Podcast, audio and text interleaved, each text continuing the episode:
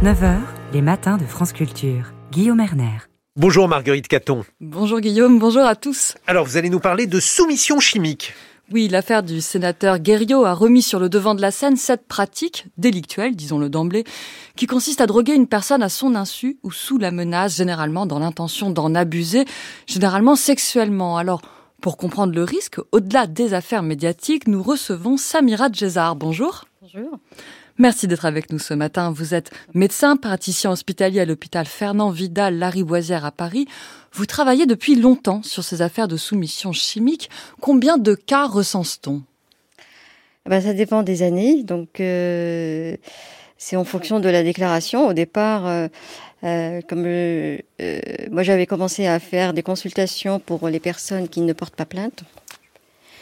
Et, et donc, euh, et ensuite, il y a eu la mise en place d'une enquête nationale euh, à partir de 2003. Donc euh, là, c'était basé sur la déclaration, euh, je dirais, euh, spontanée, conseillée, encouragée.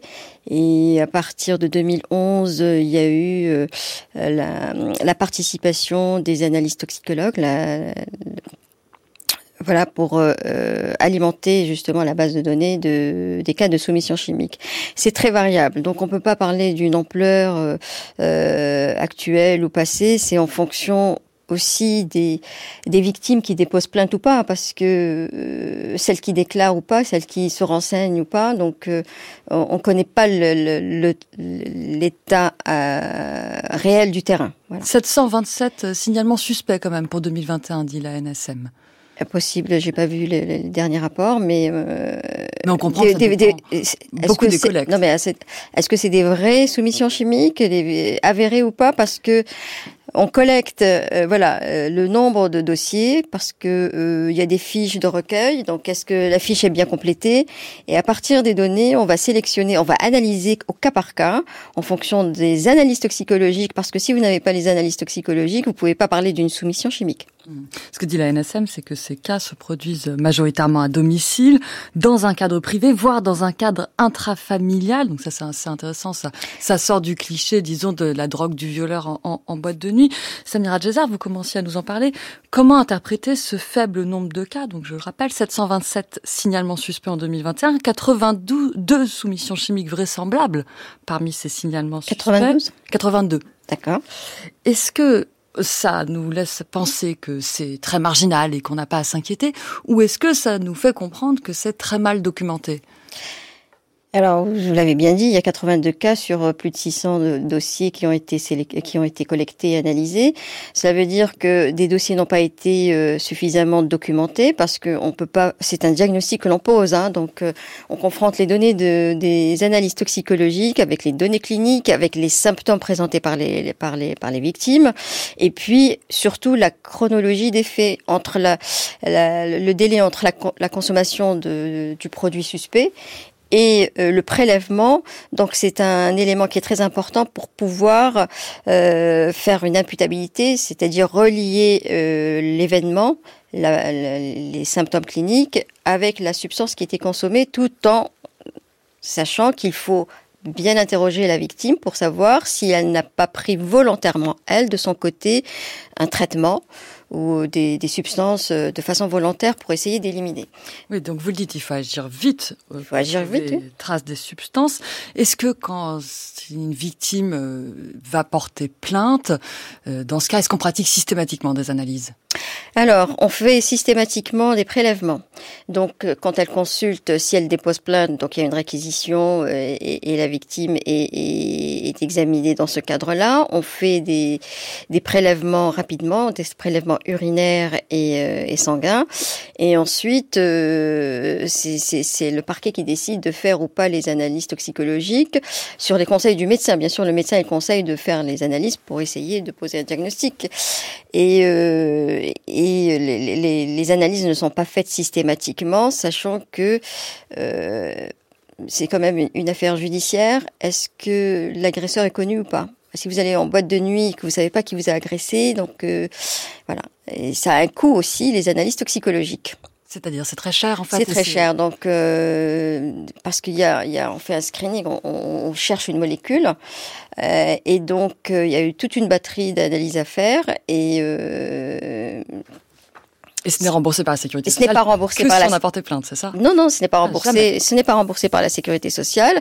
C'est quand on porte plainte, c'est la justice qui prend en charge les frais de tous les frais quoi. D'accord. Donc c'est pour ça qu'on conseille, on recommande à la victime de déposer plainte et ensuite euh, elle est prise en charge normalement. Hmm. Euh, Qu'est-ce qui doit alerter les victimes potentielles? Des, des migraines, des étourdissements? Quels sont les signes à repérer? Bah, les substances qui sont utilisées, ce sont euh, ce qu'on appelle les substances psychoactives. Ce sont celles qui euh, qui, euh, qui entraînent une désinhibition, qui entraînent une sédation. La, la, la personne, elle, elle, se, elle commence à fatiguer, à avoir une somnolence. Parfois, elle, elle est consciente, mais euh, elle agit de façon automatique. Voilà, elle répond à toutes les sollicitations de, ça dépend des substances, de, de son agresseur. Voilà. Donc ça peut aller de la simple sédation jusqu'au coma. Donc quand on ne connaît pas la, la, la quantité de, de produits qu'on utilise. Et puis vous avez, euh, voilà. Mais généralement, quand c'est euh, en boîte de nuit, je dirais que quand on a bu deux ou trois verres d'alcool, euh, la vigilance elle baisse. hein. Après, on se rend pas compte de ce qu'on, de notre verre.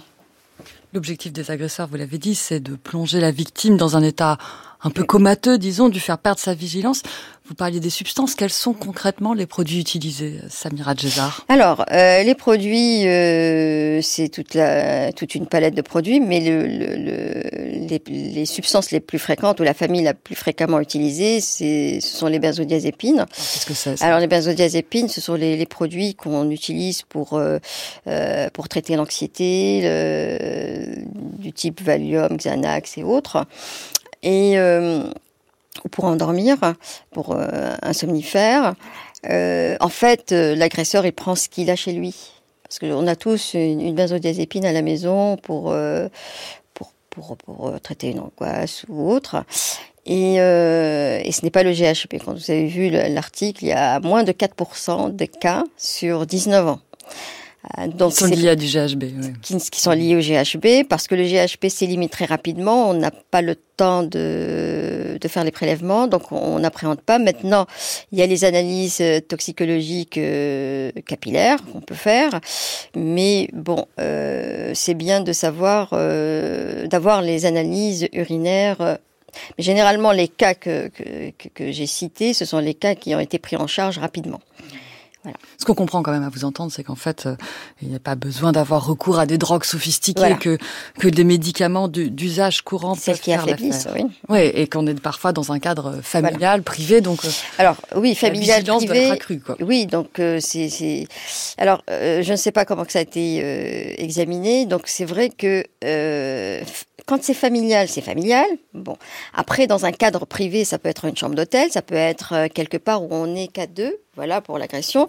Ce qu'il faut savoir, c'est que très souvent la victime, elle boit son verre qui contiendrait la substance, mais l'agression, elle se fait en dehors de l'établissement euh, de nuit.